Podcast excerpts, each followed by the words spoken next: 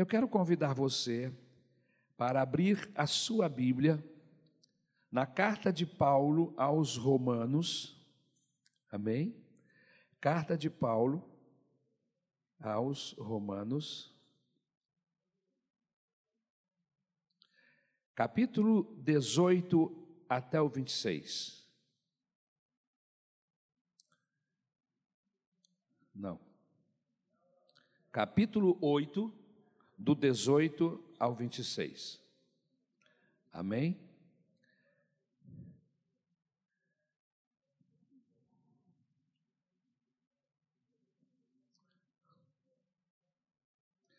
Capítulo 8 da carta de Paulo aos Romanos, do versículo 18 até o versículo de número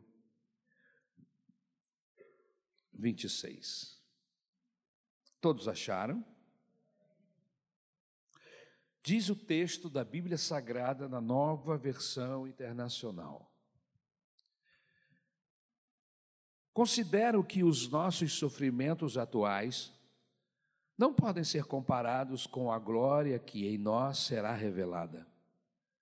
A natureza criada aguarda com grande expectativa que os filhos de Deus sejam revelados, pois ela foi submetida à inutilidade, não pela sua própria escolha, mas por causa da vontade daquele que a sujeitou, na esperança de que a própria natureza criada seja libertada da escravidão, da decadência em que se encontra, recebendo a gloriosa liberdade dos filhos de Deus. 22. Sabemos toda a natureza criada geme até agora, como em dores de parto. E não só isso, mas nós mesmos que temos os primeiros frutos do Espírito, gememos interiormente esperando ansiosamente nossa adoção como filhos, a redenção do nosso corpo, pois nessa esperança fomos salvos. Mas esperança que se vê não é esperança. Quem espera por aquilo que está vendo, mas se esperamos o que ainda não vemos, aguardamo-lo pacientemente. Da mesma forma, o Espírito nos ajuda em nossa fraqueza, pois não sabemos como orar, mas o próprio Espírito intercede por nós com gemidos inexprimíveis. E aquele que sonda os corações conhece a intenção do Espírito, porque o Espírito intercede pelos santos de acordo com a vontade de Deus. Amém? Aleluia. Até o 28 eu falei? Até o 26. Muito bem. Vamos orar? Senhor amado, eu te agradeço por estarmos juntos, por termos esse tempo precioso para meditarmos na tua palavra. Eu rogo que não falte capacidade sobre a minha vida, discernimento, Senhor. Tu me ajude, ajude a minha mente a pensar de forma ágil, inteligente, e que o teu nome possa ser glorificado, Senhor através desta mensagem. Aplica, Senhor, esta mensagem em cada coração, dos que estão aqui presentes e dos que estão em casa nos assistindo através do YouTube. Eu rogo esta bênção sobre as nossas vidas, no nome de Jesus. Amém. O tema da nossa mensagem é como vencer a desesperança. Irmãos, dizer para vocês que a vida é dura e às vezes é muito pesada é chover no molhado, vocês já sabem disso. Dizer para vocês que nos frustramos, que somos frustrados às vezes por esperarmos determinados processos e eles não acontecem, os irmãos também já sabem, pois já viveram situações assim. Mas o fato é que nossos sonhos muitas vezes não se concretizam. Lutamos muito e não chegamos aonde queremos. Você já viveu situação assim? De remar, remar, remar, e morrer na praia e não conseguir chegar a lugar nenhum. Lutamos muito e não chegamos aonde queremos. Imaginamos tantas coisas, como, por exemplo, a conversão de um filho, a conversão de um pai, de uma mãe, de um esposo. Como eu conheço esposas que sonham um dia em que seus esposos vão ter um encontro real com Jesus e suas vidas serão transformadas pelo poder que existe na pessoa de Jesus. Existem esposas que, que só de pensar nisso elas, elas choram de alegria. Por quê? Porque sofrem, sofrem debaixo de uma situação complicada de estar casado com alguém que não confessa Jesus como Senhor e Salvador de sua vida. Uma mãe que ora e chora pela salvação de seus filhos, em especial alguns filhos que estão, além de distantes de Deus, estão amarrados, presos a vícios, a, a situações malignas, claramente malignas, e que precisa de uma intervenção, de um milagre de Deus, para que essas, esses filhos sejam salvos, para que essas correntes sejam quebradas. Quantas vezes temos que dissimular no trabalho e até mesmo na igreja com um sorriso meio amarelo, como se tudo estivesse bem, e nós sabemos que não vai tudo bem. Há um ditado que diz que a esperança é a última coisa que morre, mas há muitos que estão moribundos de esperança. Você conhece gente assim? Que está moribundo de esperança? Será desespero perder a esperança? O antônimo da palavra esperança é desesperançado e não desesperado. Um desesperado afogando-se, bate mais loucamente o braço. O desespero o leva a gastar muito mais energia. Ele acaba não alcançando salvar-se. Agora, o desesperançado, esse deixou de nadar, veja a diferença. Desistiu de lutar. Ele entra em inatividade. Ele está tão cansado, tão fatigado, que ele tem o sentimento de desvalia. É o que cansou de lutar pelo seu casamento, não aguenta mais, lutou anos pela manutenção do casamento, mas não conseguiu chegar a lugar nenhum. Não houve nenhuma mudança do cônjuge, ou quem sabe em si mesmo, e ele acaba desistindo do casamento, pedindo um divórcio, ou concedendo um divórcio é o que cansou de lutar, cansou de lutar pela sua família, é aquele que não tem mais ânimo para sonhar. A Bíblia diz em Provérbios, capítulo de número 13 e versículo de número 12, o texto diz assim: que a esperança adiada adoece a alma. E aí, quando eu leio esse texto, eu fico pensando, Quantas pessoas aqui esta noite, quem sabe, porque de tanto adiar a esperança, já está com a alma doente? Eu quero, no nome do Senhor Jesus, dizer uma coisa para você que me ouve aqui presente e em casa através do YouTube. A primeira coisa para sermos curados é admitirmos que estamos doentes. Tem um ditado chinês que diz que o maior cego é aquele que não quer ver. É o doente que, que acha que está bom. E porque ele acha que está bom, ele não procura um médico. Jesus, quando fala a esse respeito, ele diz: Eu vim para aqueles que sabem que estão doentes. Eu vim trazer a cura para quem tem consciência de que está doente.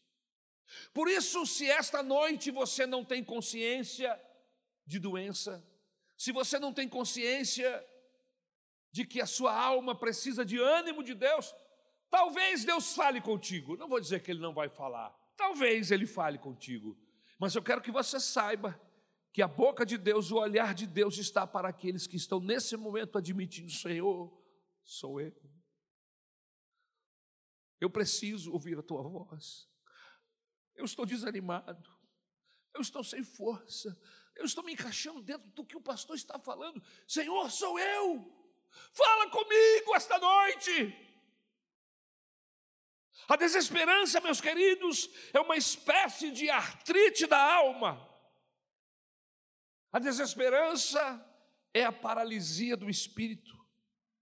Como dói viver quando falta esperança?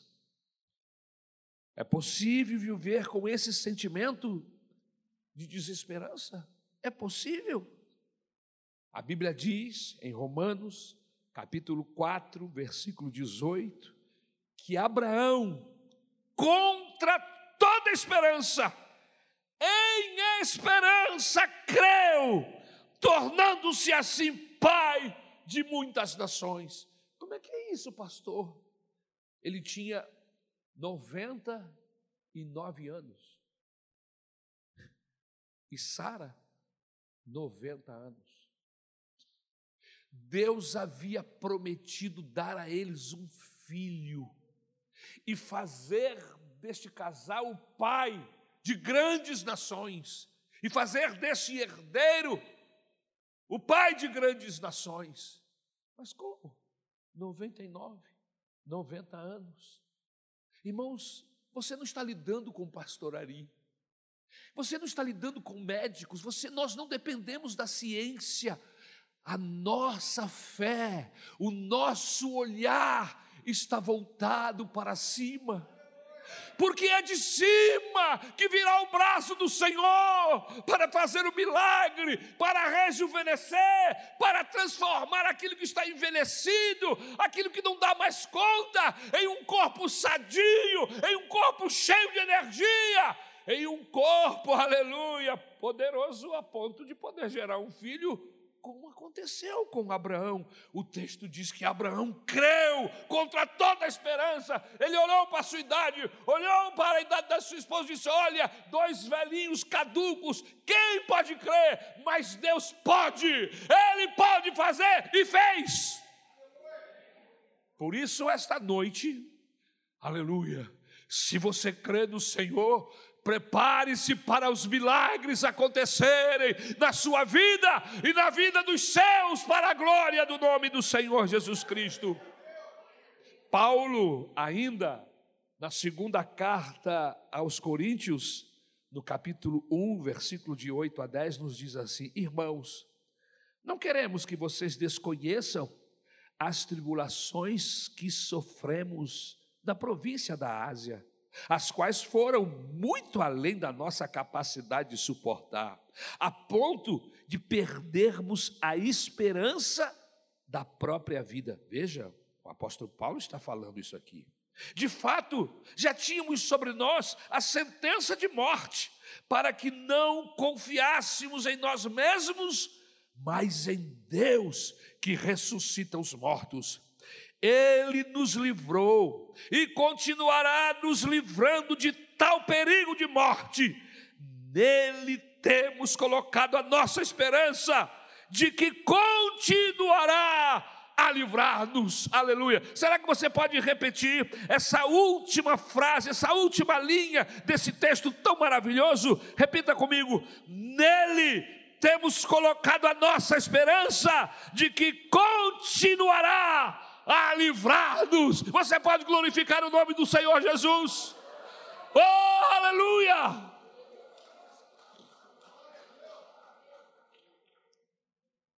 Sim, sim. É possível que você tenha perdido a esperança. Mas a Bíblia Sagrada nos mostra o caminho para reencontrar. Esta semana estávamos na reunião de pastores e o pastor Paulo, muito tocado por Deus, nos falou o seguinte: Pastores da Maranata, olhem para mim. Peçam a Deus para dar uma mensagem para os desesperados, para os de... desesperançados. Obrigado.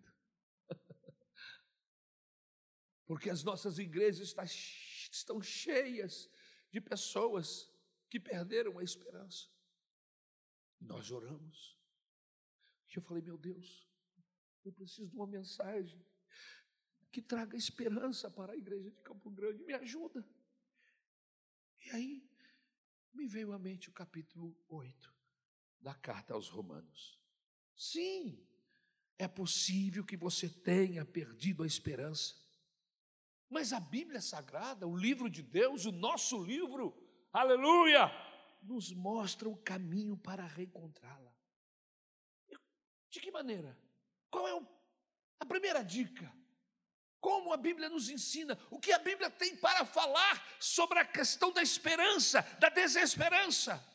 Em primeiro lugar, coloque a eternidade na perspectiva do seu sofrer. Você está sofrendo? Você está sem esperança? Perdeu a esperança? O conselho da Bíblia é: coloque a eternidade na perspectiva do seu sofrer. Versículo de número 18. Mas, pastor, me explica, como é que eu vou colocar a perspectiva bíblica dentro desse processo que eu estou vivendo, que está me roubando a esperança, que está me matando? A Bíblia diz: coloque a eternidade na perspectiva do seu sofrimento. Como, pastor? Compare o seu sofrimento de hoje com a eternidade. Você está entendendo? O que é que você está vivendo? Um casamento desastroso? Um marido abusador, quem sabe violento? Uma esposa maligna, quem sabe violenta? Porque alguns que pensam que só só homens que são violentos, você está é por fora. Você não sabe a quantidade de mulheres violentas que existe. É que a mídia não fala, mas entra no Google e pergunta para você ver, você vai se assustar. Não estou dizendo com isso que homem tem que ser violento. Homem tem que ser homem de Deus. Tem que ser igual Jesus, cheio de amor, cheio de carinho, cheio de misericórdia, cheio de bênção para os seus. Amém? Essa é a figura do homem bíblico, igual à pessoa de Jesus. Mas vamos voltar por tema. Compare o seu sofrimento de hoje com a eternidade, com a glória eterna. Em outras palavras, tire o seu foco, tire o seu foco do problema e olhe para o céu. É isso. Olhe para a eternidade.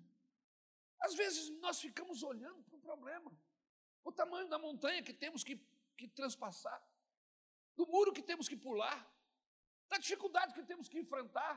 O conselho da Bíblia diz: tire os seus olhos do problema, tire os seus olhos dessa dificuldade, olha para cima.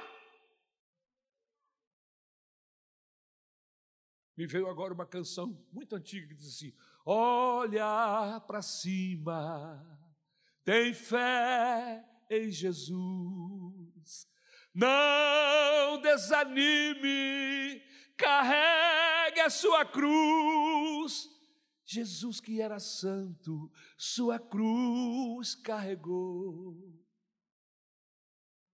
Foi até o fim, não desanimou. Por que, que Jesus não desanimou? Porque ele não fixou os seus olhos na cruz, ele fixou os seus olhos no que vinha depois da cruz. E o que vinha depois da cruz? Milhares e milhares de gente libertas correntes quebradas, o diabo com a marca da sola dos nossos pés na cabeça dele, milhares e milhares subindo para o céu. Você Coloque os teus olhos não no problema, não na dificuldade, mas no que está além. E o que está além? O que está além é que você vai para o céu. O que está além é que o seu nome está escrito no livro da vida. O que está além é que o Senhor Jesus está com os braços abertos esperando por você. Mas enquanto isso não acontece, Ele vai encher você do seu espírito, Ele vai encher você do seu poder e você vai vencer essa tempestade. Quando você estiver em tribulação, pense em um lugar maravilhoso, pois é para lá que nós vamos. Não é só pensar, é para lá que nós vamos. Pense em um Deus maravilhoso, pois Ele mesmo vai receber você. Pense nas ruas de ouro, nas mansões celestiais. Pense nas palavras da Bíblia que diz: se Deus é por nós, quem será contra nós? E você verá que o seu sofrimento perderá o ferrão. Se eu e você vivêssemos só 70 anos, então teríamos razão para nos desesperarmos. E não só desesperarmos, mas morremos de chorar, chorar até a morte. Mas deixe-me lhe dizer uma coisa esta noite, antes de você ir embora. Vale a pena esperar em Cristo Jesus. Vale a pena esperar em Deus. O salmista no Salmo 40 diz: Esperei com paciência no Senhor eu esperei com paciência no Senhor, e Ele inclinou-se para mim e ouviu o meu clamor. Eu sou um pobre necessitado, mas o Senhor está cuidando de mim. Eu sou um pobre necessitado, mas o Senhor, meu pastor, está cuidando de mim. Amém. Amém. Amém.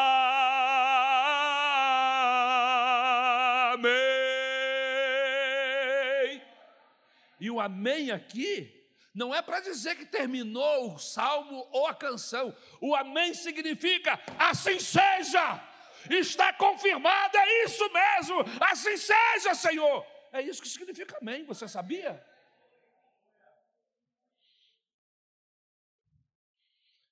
Quando isso acontece, você verá que o seu sofrimento perderá o ferrão. Se eu e você vivêssemos só 70 anos, era para chorar. Mas, como nós temos a vida eterna, aleluia, como o nosso olhar não acaba no sepulcro, aleluia, debaixo de sete palmos, você precisa encarar esse problema de outra forma. A segunda dica que a Bíblia Sagrada nos dá acerca de esperança e desesperança é a seguinte: você está sem esperança por causa de um problema, de uma dificuldade, de um terror? Não desperdice nada. Deus não desperdiça nada em seu projeto de nos fazer a imagem de Jesus. É o segundo ponto. Amém? Em segundo lugar, Deus não desperdiça nada em seu projeto de nos fazer a imagem de Jesus Cristo. Eu queria que você separasse o segundo tópico dos textos bíblicos que nós vamos ler. Eu, inclusive, botei eles com, com espaço, já para você, quando fizer a montagem aqui, aproveitar os espaços. Me ajude, por favor. Amém? Muito obrigado. O que, é que significa isso, pastor? Deus não desperdiça nada em seu projeto de nos fazer a imagem de Jesus Cristo. Você sabe qual é o grande projeto de Deus? Não é nos tirar do sofrimento. E aí tem pastor pregando: pare de sofrer, faça isso ou aquilo. Mas lembre-se, eu queria que você lembrasse que o grande projeto de Deus é nos tornar parecidos com o seu filho Jesus. E para que isso aconteça, ele usará até mesmo as nossas tribulações, ele usará os sofrimentos como matéria-prima para alcançar o seu projeto. Você sabia que Deus está esperando, olhando para você e trabalhando na sua vida através desse problema e dessa dificuldade? Agora aumenta essa letra, irmão. Bota 48 aí que vai dar certo. Aumenta a letra, para ficar bonito, para todo mundo enxergar. Bem, obrigado. Aleluia. É isso. Deus está trabalhando na sua vida através desse dilema. Às vezes nós queremos nos livrar do problema e não percebemos que Deus está se aproveitando disso para nos moldar, para nos fazermos parecidos com o Senhor Jesus. Olha o que o apóstolo Pedro diz na sua primeira carta, 1 Pedro, capítulo 1, versículos 6 e 7. Agora sim. Alegrem-se por isso, se bem que agora é possível que vocês fiquem tristes por algum tempo, por causa dos muitos tipos de provações que vocês estão sofrendo. Essas provações são para mostrar que a fé que vocês têm é verdadeira. Pois até o ouro que pode ser destruído é provado pelo fogo. Da mesma maneira, a fé que vocês têm, que vale muito mais do que o ouro, precisa ser provada para que continue firme. E assim vocês receberão aprovação, glória e honra no dia em que Jesus Cristo for revelado. Pense, pense que esta tribulação, esse processo difícil, está moldando você e que o Senhor está se aproveitando disso e mais. A promessa que Deus nos faz aqui através desta escrita de Pedro, aleluia, da palavra do Senhor Jesus, é que na, no dia da revelação do Senhor Jesus, nós receberemos a aprovação do próprio Cristo, receberemos glória e honra, aleluia, por quê? porque passou pela tribulação, porque se submeteu a Deus, porque esperou no Senhor, e a vitória veio, e o nome de Jesus é glorificado. Irmãos, aqueles que são exercitados na tribulação, a Bíblia diz que receberão peso de glória. Amém? Amém?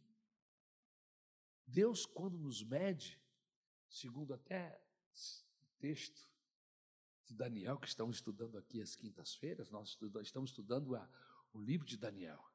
Essa semana, porque estamos na semana do avivamento, nós não vamos trabalhar, até porque tem outro pregador. Mas na semana seguinte a gente volta para Daniel. E aí eu percebi que Deus, quando vai medir o homem, bem não é bem a medida, ele pesa. Ele pesa. Nós somos pesados, aquilo que fazemos e o que não fazemos. E na balança de Deus, se você não tiver peso, se o que você fizer na igreja, porque às vezes nós nós achamos que estamos com tudo e não estamos próximos, né? Somos os donos da cocada preta e branca junta. Amém? E a gente pensa que Deus está muito doido com atividades. E aí o que nós estamos fazendo não tem peso nenhum. Você coloca na balança e não mexe o ponteiro, não tem peso. Você já parou para pensar nisso?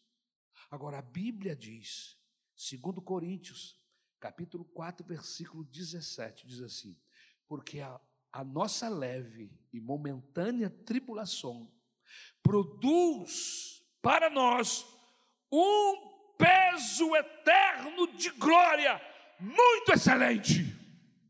Então significa que passar por essa prova, por essa tribulação, confiando no Senhor, esperando dele a bênção, a solução, segundo o seu relógio, a sua hora, significa que quando você for pesado, haverá um peso de glória muito excelente.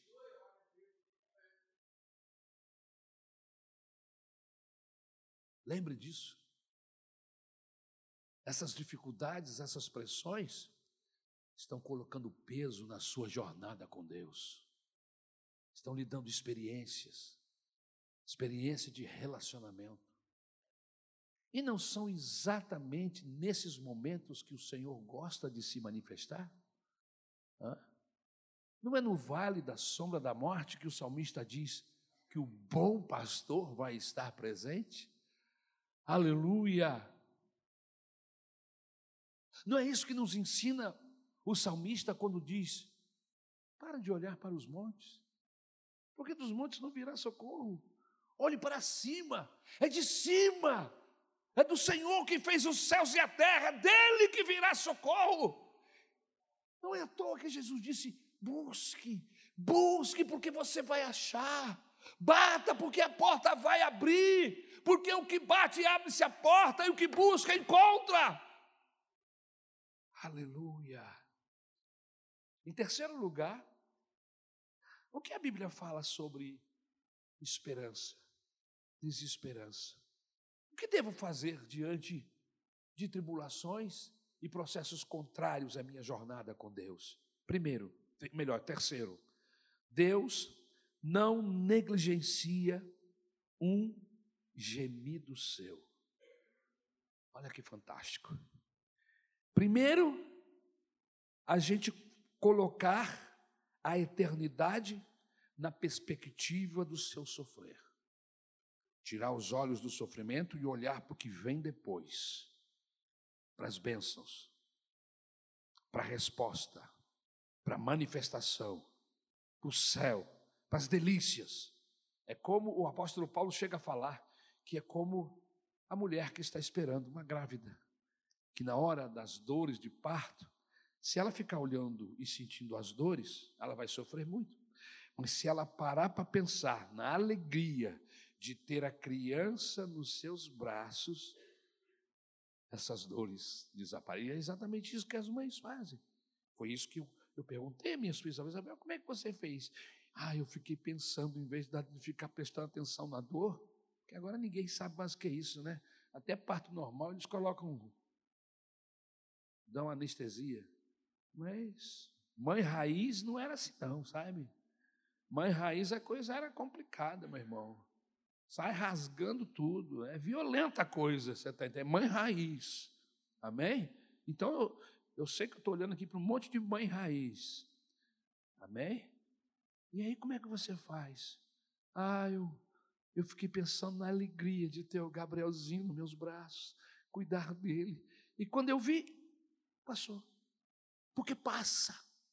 Ninguém vai ficar doendo, não vai ter uma dor de parto a noite toda, a semana toda. Não!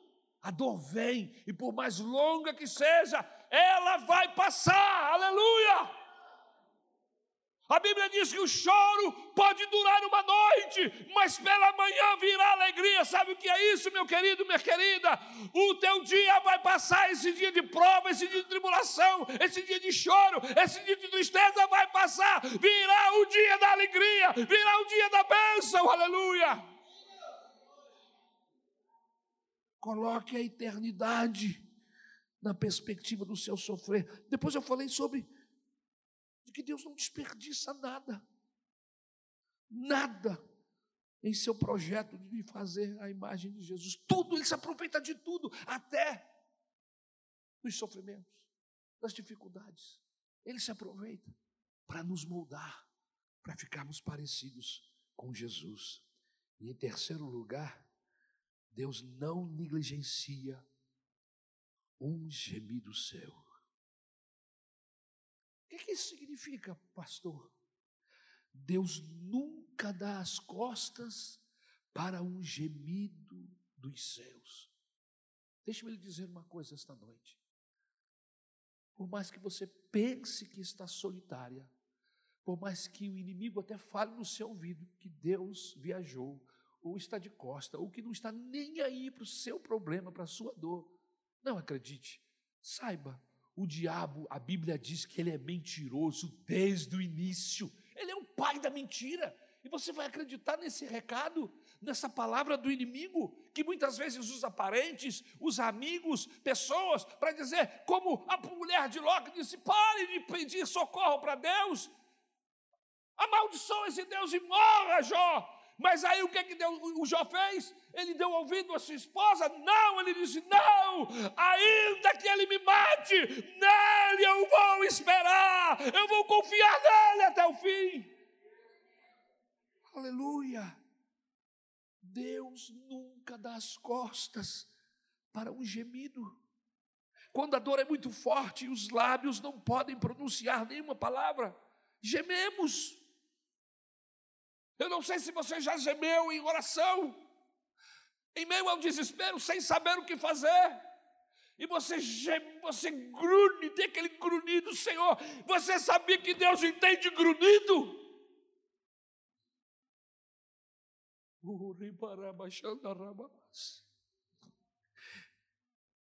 A Bíblia nos garante que temos do nosso Deus é que Ele nunca dará as costas para um só gemido dos céus.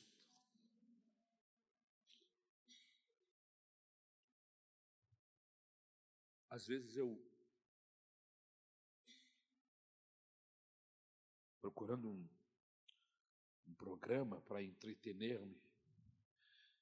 Eu passo por alguns canais de, de cultos evangélicos e eu ouço alguns pastores dizer: vamos fazer uma oração forte. Qual é a oração forte? De que maneira eu oro forte? Oração forte não é aquela que fazemos depois de um jejum Oração forte não são aquelas que são feitas nos púlpitos das igrejas.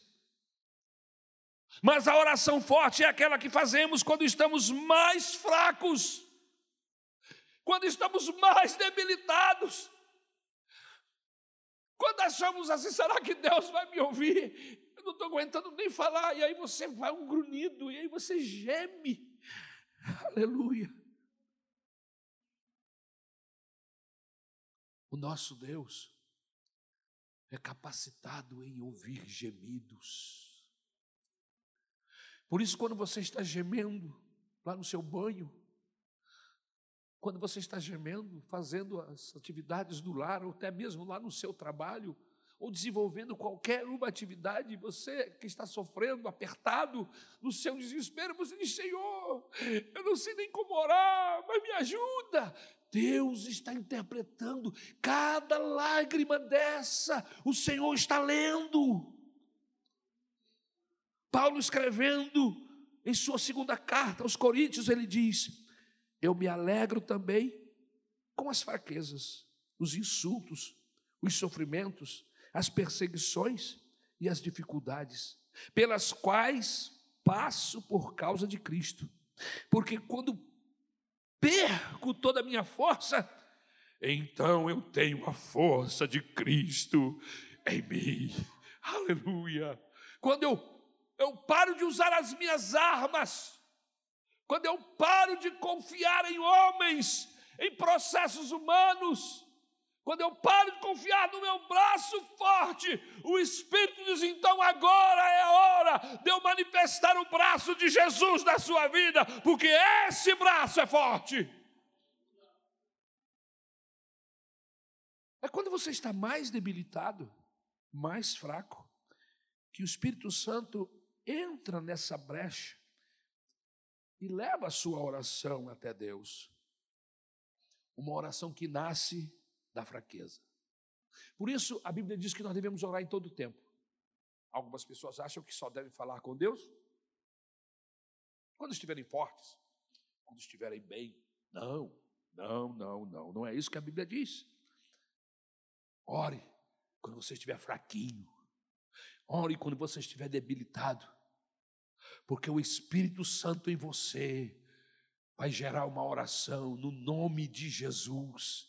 E eu vou lhe dizer uma verdade bíblica: Toda oração feita no nome de Jesus é uma oração forte, não existe oração fraca. Quando a gente mistura Jesus nesta oração, quando a gente clama pelo nome dEle, quando a gente ora em nome dEle, aleluia. Tudo que pedirdes ao Pai em meu nome, Ele vos concederá. É isso que Jesus diz. Então, essa oração no nome de Jesus é forte. Mas deixe-me dar alguns exemplos de pessoas que já estavam cansados de orar, de buscar. Ana, vocês se lembram de Ana? A mãe de Samuel. Ela queria um filho. E a sua oração não foi uma oração de um dia, de meia hora, ela orou o tempo. Mas um daqueles dias ela estava no santuário orando. E ela estava orando só com o seu coração. E os seus lábios se mexiam, mas não saía som. E o sacerdote Eli olhou e julgou mal e disse: Mulher, Ana, mulher, como é teu nome? Meu nome é Ana. Você não tem vergonha de uma hora dessa da manhã já estar tá bêbada? Você já andou bebendo, mulher? Ela disse: Não, não, sacerdote, não, pastor. Eu, eu não estou bêbado, meu coração está aflito. E eu estava aqui falando com meu Deus da minha aflição. E aí a cara grande, ó, põe, põe, põe.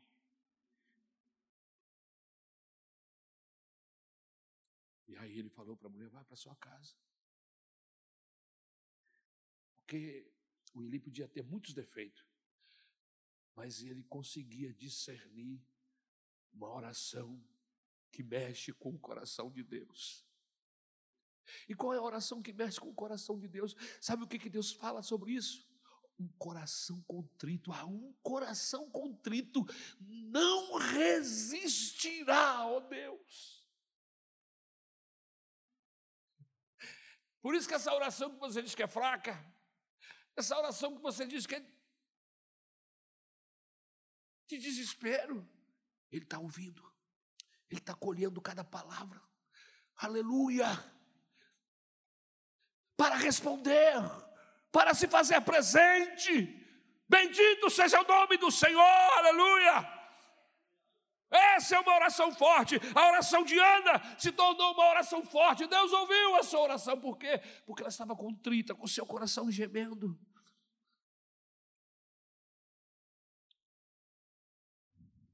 Como que Deus reanima a nossa esperança, pastor? E eu vou terminar. Em quarto lugar, como Deus reanima a nossa esperança? Em quarto lugar, tirando o nosso foco de alvos e projetos humanos e colocando o nosso foco no cuidado divino. Vou repetir. Como que Deus reanima a nossa esperança? Tirando o nosso foco de alvos e projetos humanos e colocando o nosso foco no seu cuidado. No versículo 24 diz assim: Pois nessa esperança fomos salvos. Mas esperança que se vê não é esperança. Quem espera por aquilo que está, quem espera por aquilo que está vendo? Esperar o que não se pode ver. Como ter projeto se não os vejo? Aonde você quer chegar, pastor? Não coloque a sua sorte em seus projetos.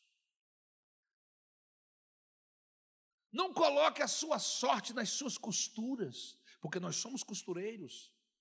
E a gente quer costurar contatos, quer costurar processos para dar certo.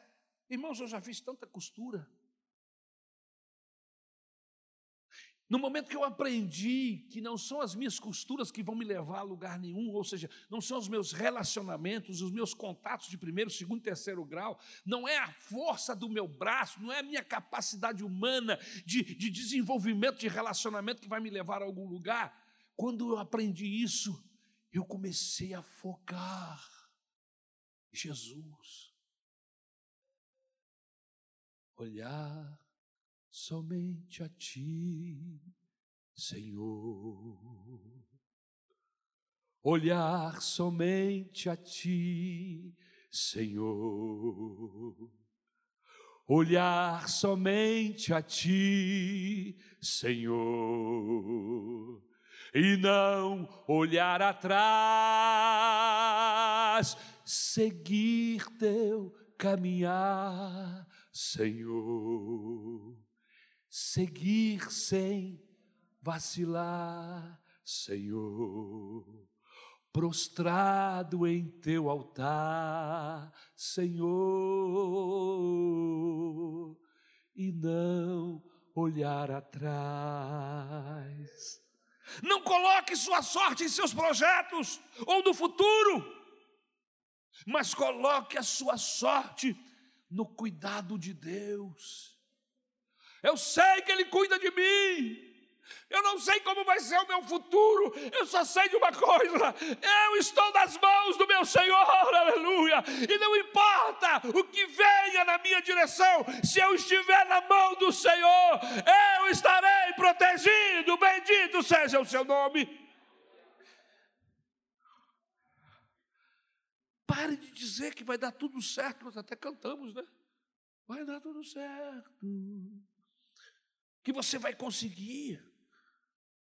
Diga, seja qual for o resultado, o Senhor estará comigo. Crente que é crente, crente raiz, não tem derrota. Irmãos, isso não é evangelho. Que conversa fiada é essa de que crente não tem derrota? Pois eu tenho algumas derrotas na minha vida. Agora a batalha não acabou ainda. Aleluia. Eu fui derrotado em um round, em um round, mas a luta não acabou. Né? No boxe antigo eram 12 rounds ou 15, eu não sei como é que é isso hoje, acho que é 12. A luta não acabou ainda não. Eu posso ter perdido um round, posso até beijar da lona, mas o final da luta não depende só de mim. Eu sei em que tenho crido e estou certo que Ele é poderoso para guardar o meu tesouro até aquele dia. Qualquer que seja o resultado da batalha, Ele vai usar para transformar-me na imagem de Jesus Cristo, seu Filho. Seja como for, o Senhor vai me ajudar e não poderei dizer, então poderei dizer, até aqui me ajudou o Senhor. Aleluia. Você começa a entender por que, que Samuel disse isso. Até aqui me ajudou o Senhor. Ebenezer. Irmãos, a Bíblia não promete uma vida sem vale.